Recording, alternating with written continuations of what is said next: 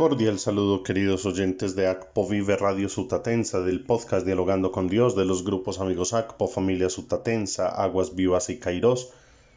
Elevamos nuestra acción de gracias a Dios por la vida de Juan Carlos Valencia Mejía en Caldas, Antioquia, por Rocío Murillo, por Delia Rosa González, por Lorena Inés Pretel Camacho, Hoy están de cumpleaños, nos alegramos, oramos por ustedes, le pedimos a la bienaventurada Virgen María que los cubra con su manto y les permita una vida en santidad. Oramos también por las intenciones y necesidades de salud física y espiritual de Blanca Cardona, de mi prima Alejandra Echeverrienao, de mi tía Berta Inés Agudelo, Santa Gloria Lucía Amariles, Anita Urrea, doña Blanca Rojas, doña Mariela Galvis, Madeleine Villanueva, mi prima Aura Cristina Gómez Henao y Ángela Bernal. Que el Señor a todos mire con bondad y misericordia. En este sábado 31 de octubre meditamos el Evangelio según San Lucas en el capítulo 14, versículo 1 y del 7 al 11. busca las corrientes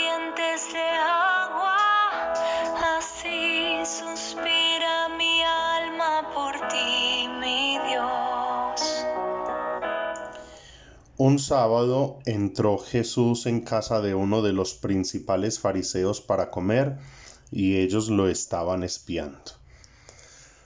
Notando que los convidados escogían los primeros puestos, les propuso esta parábola.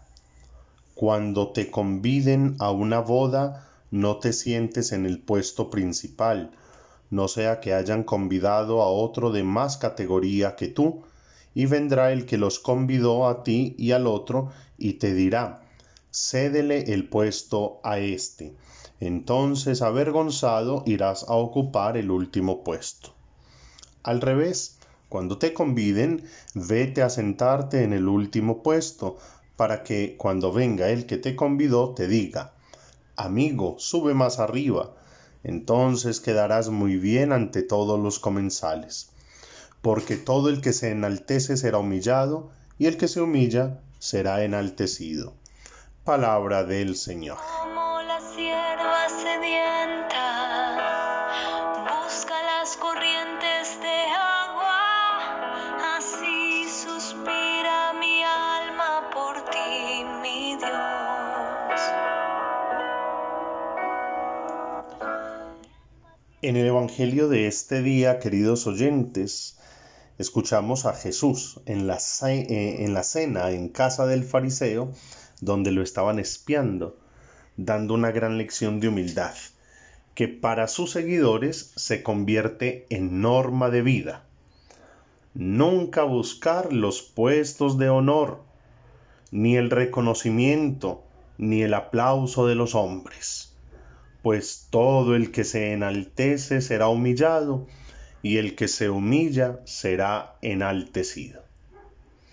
Una exigencia muy pertinente para nuestros tiempos en todas nuestras comunidades parroquiales, en los movimientos y grupos que alimentan la vida de la parroquia. Vale la pena preguntarnos cada uno de nosotros qué es lo que nos mueve a servir en la parroquia, en la comunidad o en un grupo específico. ¿Qué busco yo cuando me acerco para alguna tarea dentro de las muchas que se pueden realizar en las comunidades. Y con honestidad ante Dios, descubrir las motivaciones que guarda nuestro corazón. Pues es edificante una persona que dedica tiempo para servir en su parroquia, en su grupo, en su comunidad, y lo hace para la gloria de Dios y el bien de la iglesia. Pero resulta muy escandalosa una persona que al acercarse a servir solo busca ser reconocida, recibir el aplauso de los demás. Su tarea no pasa de ser simple filantropía y solo sirve para alimentar su ego. Pero la vanagloria aparta de Dios. Miren, queridos oyentes, uno conoce en las parroquias, en las comunidades, personas que se acercan, vine a colaborar, pero si se les pide un favor donde no se les ve, vaya a ese salón de atrás, me colabora traer unas sillas. No, yo para cargar ni que me estuvieran pagando. Personas que solo les sirve ayudar donde sean vistas. Entonces, la idea es que nosotros revisemos esas motivaciones. No nos desanimemos, hay que servir, y las personas en las parroquias que ya tenemos ahí, hay que motivarlas para que sirvan, pero que su intención sea agradar a Dios. Recuerdo en este momento a San Martín de Porres. Se hizo santo barriendo, sirviendo. Por eso es ideal buscar servir prefiriendo las tareas donde nadie nos ve, pero que Dios ve y recompensa. Y cuando sean servicios muy evidentes, ofrecer todo a la gloria de Dios, pidiéndole el don de la humildad. Así lo comprendió San Pablo, que entendió que todo su ser ha sido consagrado para el servicio de la iglesia y la gloria de Dios. Por eso escribe a los filipenses, en el capítulo 1 versos 18 al 26, que es la primera lectura de este día. Cristo será glorificado abiertamente en mi cuerpo, sea por mi vida o por mi muerte. Para mí la vida es Cristo y una ganancia el morir.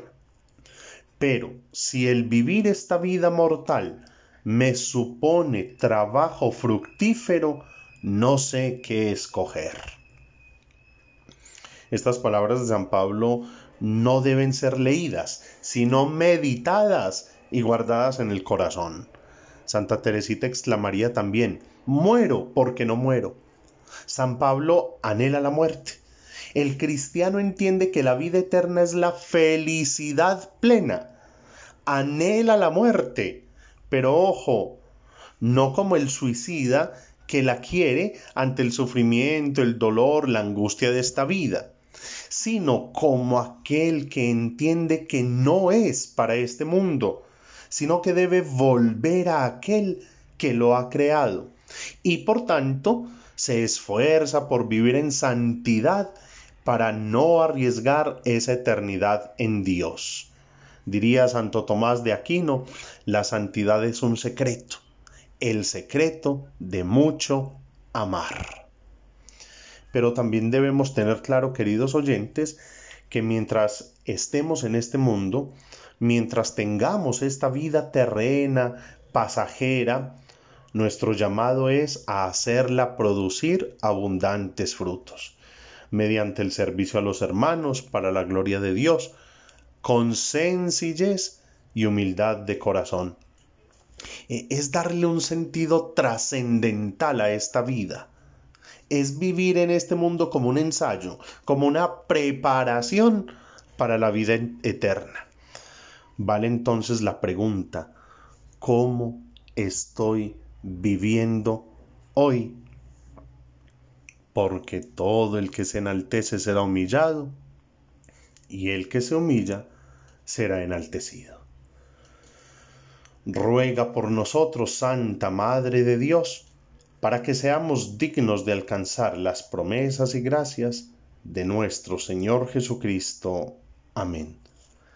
Sigan enviando sus peticiones de oración y acción de gracias a nuestro WhatsApp 305 309 8145 el grupo de oración Aguas Vivas de la Parroquia del Espíritu Santo en Río Negro, Antioquia, ora por ustedes y con ustedes.